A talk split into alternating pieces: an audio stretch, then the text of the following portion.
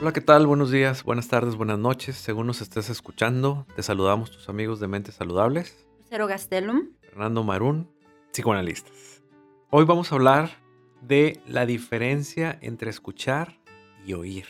Y esto aplica para la pareja, para los hijos, para los amigos, para los podcasts, Para, la para las canciones, para, para todo. Hay una diferencia entre una escucha y estar oyendo.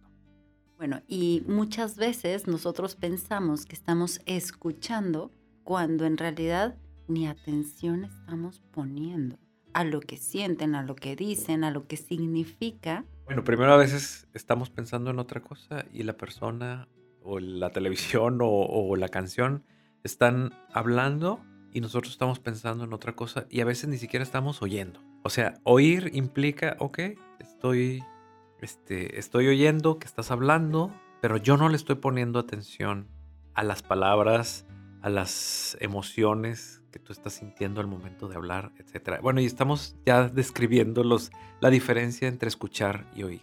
Oír es, oír es oír un avión que pasa, oír es... Que te das cuenta que existe, ¿no? Que Así que, existe. ah, ahí está. O estás hablando, pero yo estoy pensando en otras cosas, te estoy oyendo, pero nada más, no pasa de ahí. Estoy oyendo una canción, pero no estoy poniendo atención a lo que dice, la letra, la música, eh, el, cantante, la cantante, artista, etc.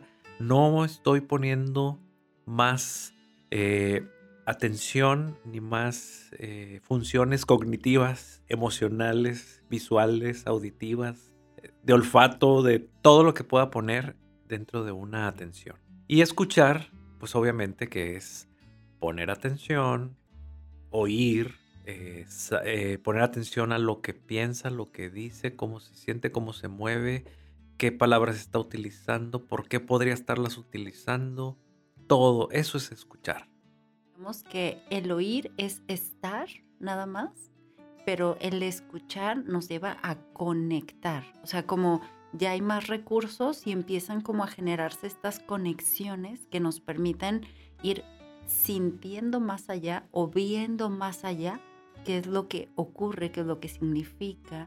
Y bueno, muchas veces pasamos años escuchando una canción, bueno, oyendo una canción, y a los años decimos, oye, jamás le había puesto atención a la letra.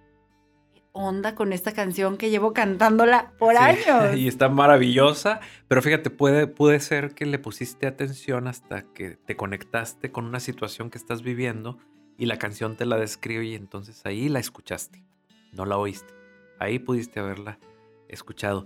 Pero fíjate, ahorita me quedo pensando, aquí cabría una pregunta. ¿Por qué las personas no escuchamos? ¿En qué situaciones dejamos de escuchar? ¿Por qué a veces nada más oímos? ¿Qué, qué impide que nosotros podamos estar escuchando más a la gente con la que convivimos, por ejemplo? Bueno, ahí pensaría yo en dos cosas. Igual, si se te ocurren otras, Sí. bueno, lo vamos nutriendo, pero yo pensaría en dos cosas. Una es como la parte de la indiferencia hacia el otro, el egoísmo de uno mismo, y la otra sería la angustia de darnos cuenta de cómo se siente el otro o si hay alguna implicación de algo que nosotros hicimos y que lo hizo sentir mal y que nos angustia que el otro se sienta mal y dejamos de escuchar. O sea, yo pensaría entre egoísmo, indiferencia, de, bueno, pues no me interesa, y el otro es me angustia tanto que entonces dejo de escuchar. Fíjate, bueno, es, es- qué bueno que mencionas eso porque eso sería como alguien normal. Y ahora alguien que tiene un trastorno Narcisista. narcisista, por ejemplo, no le importa escuchar porque ni siquiera tiene empatía y obviamente que eso no va a suceder. El escuchar en su vida no importa en No realidad. existe. O si escucha es por un interés propio, para un objetivo de él o de ella.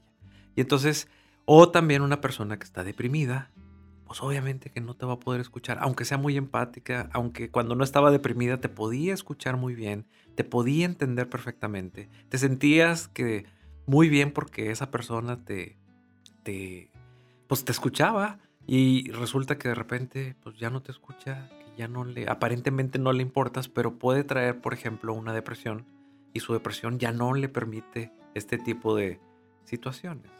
traer mucho ruido de conflictos que tenga que estar resolviendo y bueno, nuestra energía mental, digámoslo, es finita, no es infinita. O sea, no podemos con todo. Esa parte donde la gente puede pensar es que puedo con todo. Ah, ah, no puedes con todo.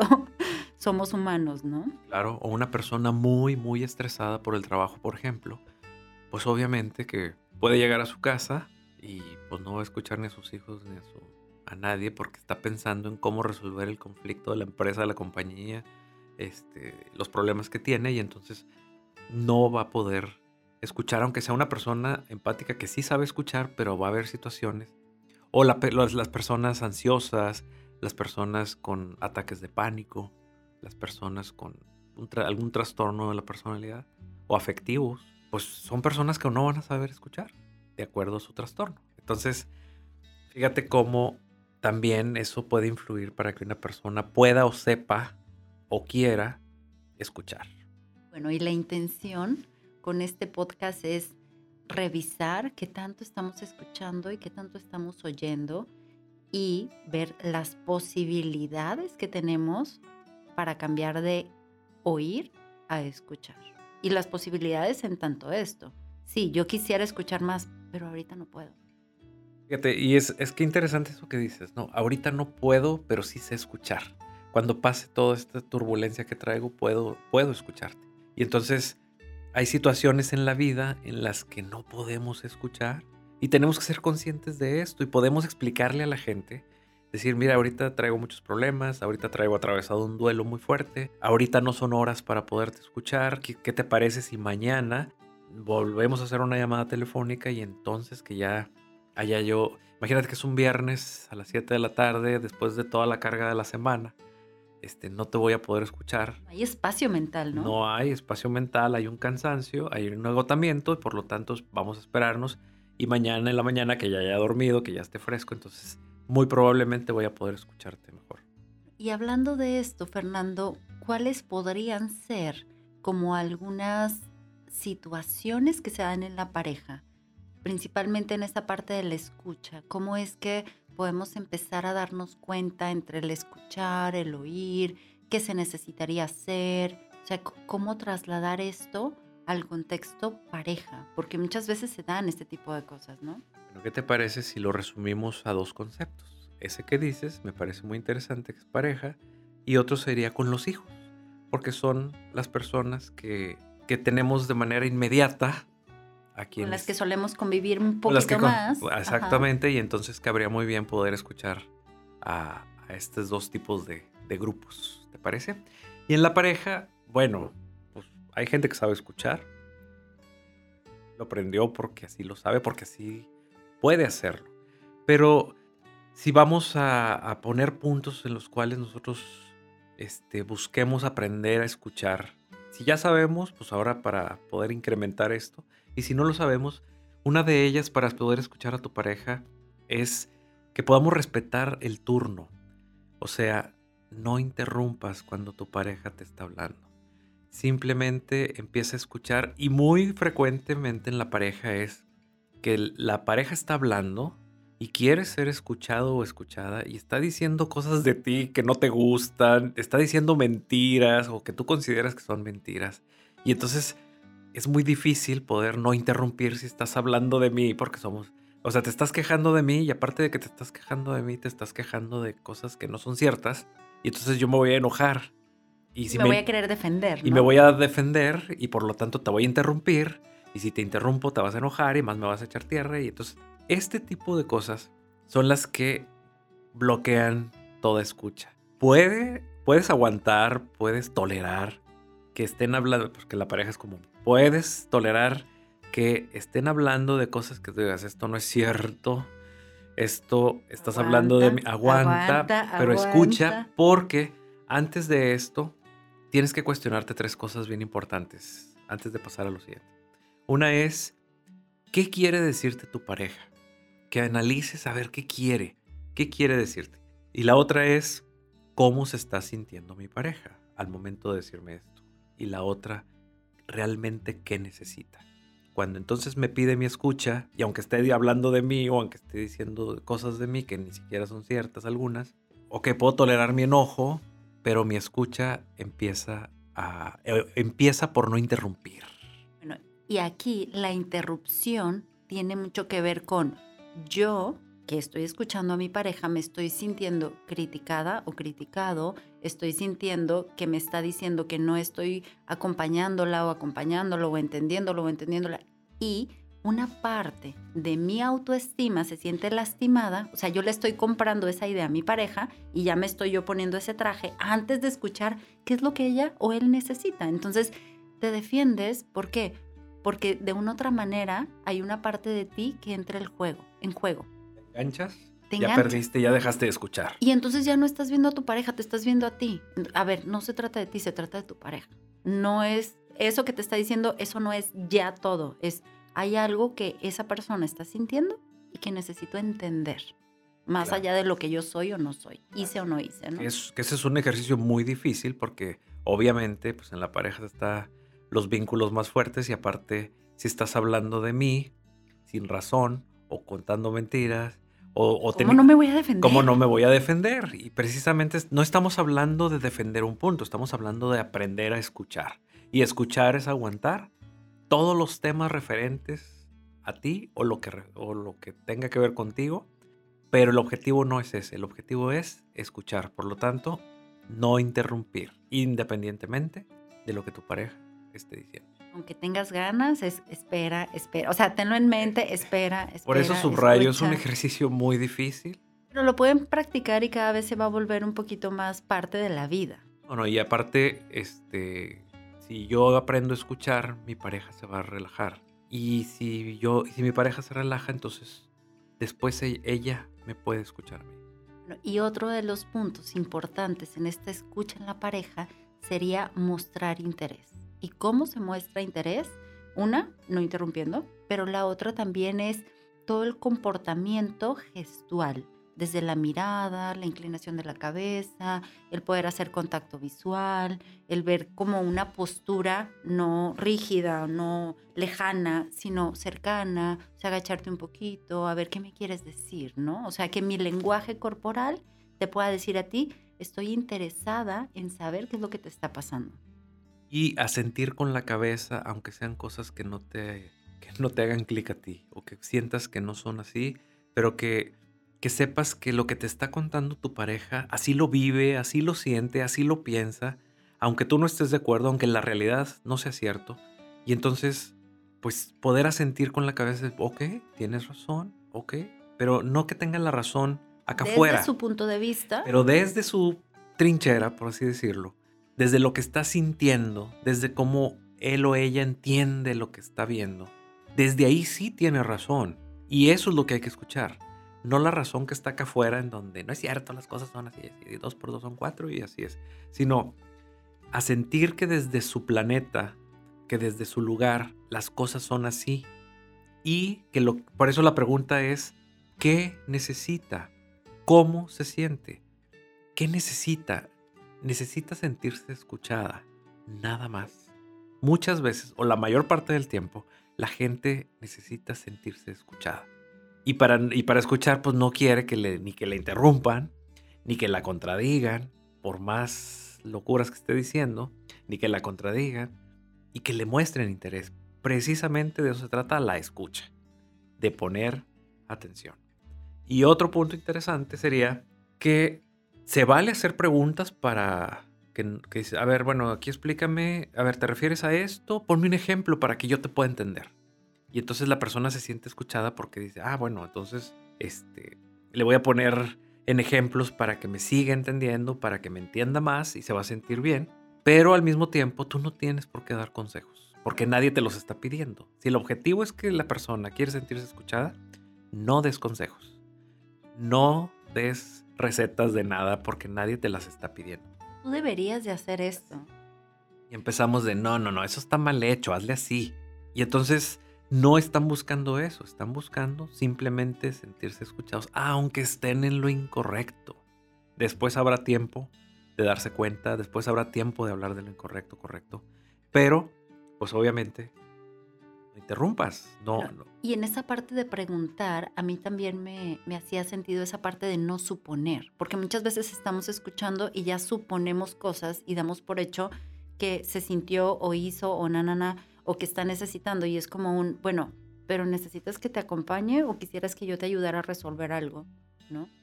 No, no, no, solo quiero que me escuches. Ok, va. No, es que mira, necesito que me ayudes a resolver esto porque tengo duda, no sé si hacer esto o hacer esto otro.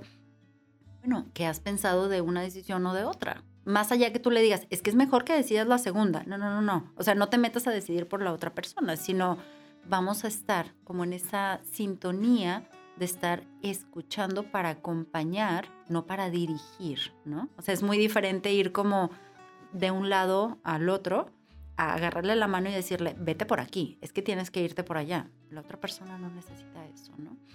Y bueno, como último punto, en la pareja podríamos hablar de validar sus emociones, que es válido que se sienta como dice que se siente. La pareja no se tiene que sentir como uno quisiera que se sienta. La pareja se siente como se siente. Entonces, si se siente triste porque no llegaste a la cena con sus papás, es válido que se sienta triste. Aunque para ti es, bueno, era la cena del miércoles X, no pasa nada con que un miércoles no vaya con tus papás. Pero esa persona se sintió triste y está bien que tú le puedas decir, entiendo que te sientas triste. Hay gente que dice, ay, por eso te agüitas, por eso, por eso te entristeces, ay, qué poquito aguantas. Eso es lo peor que le puedes decir, ¿no? No estás escuchando ese sentimiento. Es como, y el corazón se le apachurra a la otra Ah, persona. Porque lo que para mí se me hace lo más simple, para la otra persona ahorita es un mundo.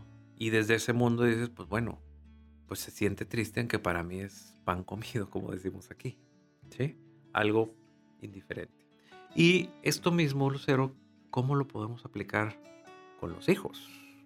Bueno, en- con los hijos también es muy importante esta parte de cuando ellos nos están explicando algo, nos están contando algo, nos están relatando por qué les fue mal en la escuela, en el colegio, muchas veces como papás entra la interrupción. A ver, a ver, a ver, pero es que tú debiste haber entregado todas tus tareas. ¿Cómo es que no entregaste todas tus tareas? A ver, escucha, primero hay que ver qué te, qué te está diciendo, de qué fue lo que pasó en esas tareas, de qué fue lo que pasó en ese examen. Entonces, trata, yo sé que es muy complicado, pero trata en lo posible de escuchar antes de regañar. Y ya, bueno, si ya regañaste, trata después del regaño escuchar. Aunque muchas veces después del regaño ya no dan ganas de hablar. Los niños o los hijos tienden a quedarse callados y es como que, bueno, pues ya. Bueno, pero me estabas diciendo. No, pues ya, pues ni modo, ya pasó y me reprobaron y ya. Bueno, pero a ver, dime.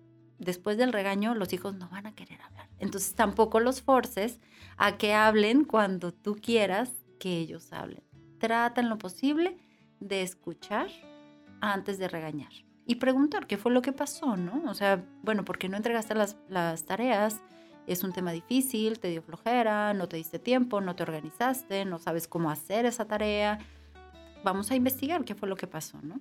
Una recomendación que yo puedo hacer aquí es que busquen un podcast que hicimos de empatía con los adolescentes y con los niños.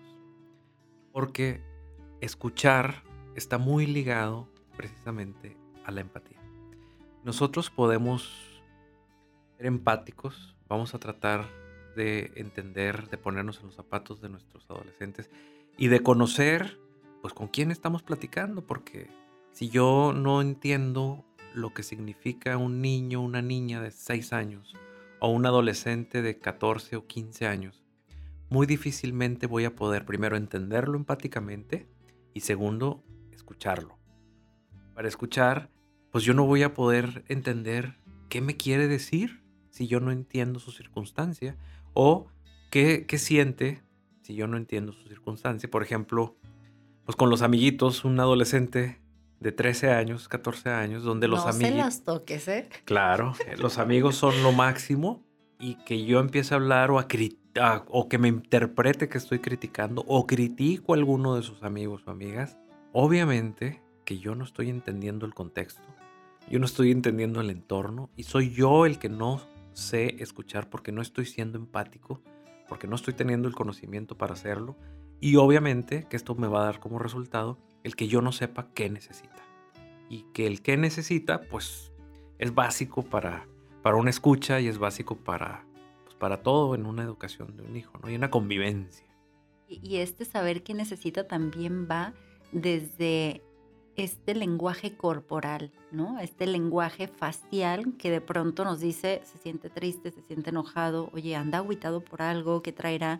Y entonces, en esa conexión, podemos hacer preguntas. Oye, hijo, te noto un poquito más desanimado, ¿hay algo en lo que te pueda ayudar? Sin ser intrusivo de me tienes que decir qué es lo que te está pasando, ¿no? Crear un clima de confianza que le permita a los hijos poder decir o poder hablar de lo que les está pasando. Pero sí necesitamos leer como lenguaje corporal para poder después escuchar. Leer su situación, dar lectura a su edad, dar lectura a su entorno y dar lectura a los papás que tienen también. O sea, es, es que queremos nada más observarlos a ellos, pero pues ellos son el resultado de sus papás. Ellos son el resultado de lo que conviven con sus papás y si los papás no nos autocriticamos, no nos autoconocemos, no nos podemos autoobservar y no tenemos esta capacidad, pues definitivamente que tampoco lo vamos a, entender y por lo tanto cuando nos quiera decir algo va a ser muy difícil, si no imposible a veces, en poderlo escuchar.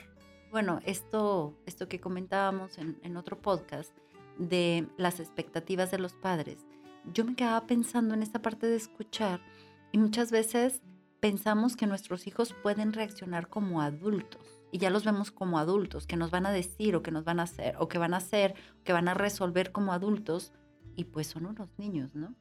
O sea, va a ser muy complicado que de una otra manera estos niños puedan reaccionar con la madurez o con las palabras que nosotros esperamos que ellos reaccionen. Claro, y también este, aprovechar cuando los hijos se acercan a nosotros para platicarnos algo.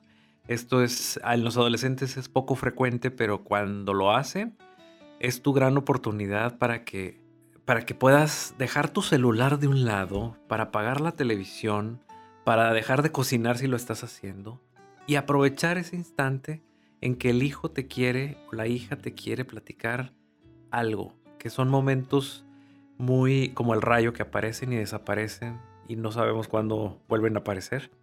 Una pepita de oro que te encuentras. Exactamente. Entonces, el poder escuchar implica que nosotros eh, pongamos un entorno también para eso. Porque si llega la, un hijo, una hija a platicar y tú estás en el celular, en el trabajando desde el celular, mandando mensajes de la oficina que son mega importantes, y no aprovechas esa situación, entonces tampoco te quejes de que tu hijo o tu hija nunca llega contigo. Nunca llega contigo o no te platique o tenga problemas, etcétera, ¿no? Pero hay que poner de nuestra parte y dejar lo que estamos haciendo precisamente para saber detectar los momentos que podemos aprovechar y que se aparecen solitos de manera natural y que los aprovechemos. Y que va a haber momentos en donde no urge tanto eso que tienes que resolver del trabajo. O sea, va a haber ocasiones en donde de verdad no urge y que necesitas de muchas maneras priorizarlo. Y la otra es interesarte por los juegos que tienen tus hijos. O sea, ¿qué es eso de Fortnite? ¿Qué es eso de em, Minecraft? ¿Qué es eso de lo que jueguen ellos? ¿Qué es eso? Porque muchas veces ni idea de, ah, sí, está jugando. ¿A qué? porque cuando tienes como esta mm, afinidad o este interés con tu hijo y le preguntas, esos canales de escucha se van a ir ampliando. Aparte, meterte en un juego de ellos es meterte en su mundo. Y cuando te metes en su mundo sacas tanta información. Totalmente. Y los escuchas tan bien qué es lo que quieren a través del juego. De, de, cómo ellos canalizan su agresión a través de los monos que están ahí jugando, y a quienes protegen y por qué los protegen a los otros y qué es lo que cuidan dentro de la aventura que van viviendo, etc. Todo este tipo de cosas son mega interesantes para saber escuchar. La escucha no tiene que ver así como, como adultos de palabras, a ver, dime esto, sino los niños y los adolescentes te tienes que meter en la caricatura, en el personaje, en el personaje y dentro de esos mundos fantásticos o de fantasía, tú puedes preguntar cosas que te van a contestar desde ellos, a través de un personaje, a través de una caricatura, a través de una historia en la que están viviendo. Entonces, digo, eso como padres, pues es difícil de entender y de saber y de meterse, ¿verdad? Pero, pero existe. Y, y hay que saber, precisamente. Dejar tu celular por el de él, el de él o el de ella. Dejar tu televisión por su historia y dejar tu trabajo por su caricatura. Esas son las cosas en las que nosotros vamos a poder entender y escuchar. Bueno, esperemos que nos puedan seguir escuchando, escuchando desde la parte de conectar, reflexionar con todos estos temas. Y bueno, encantadísima de estar contigo con un podcast más, Fernando. Igualmente, Lucero, muchas gracias. Y todas las personas que quieran una terapia en línea o presencial en, Monterrey, su área metropolitana, ¿en dónde nos pueden localizar? pueden localizar en Facebook en Mentes Saludables o en Instagram en arroba Mentes Saludables MX. Muy bien, pues muchas gracias. Hasta, la próxima. Bye.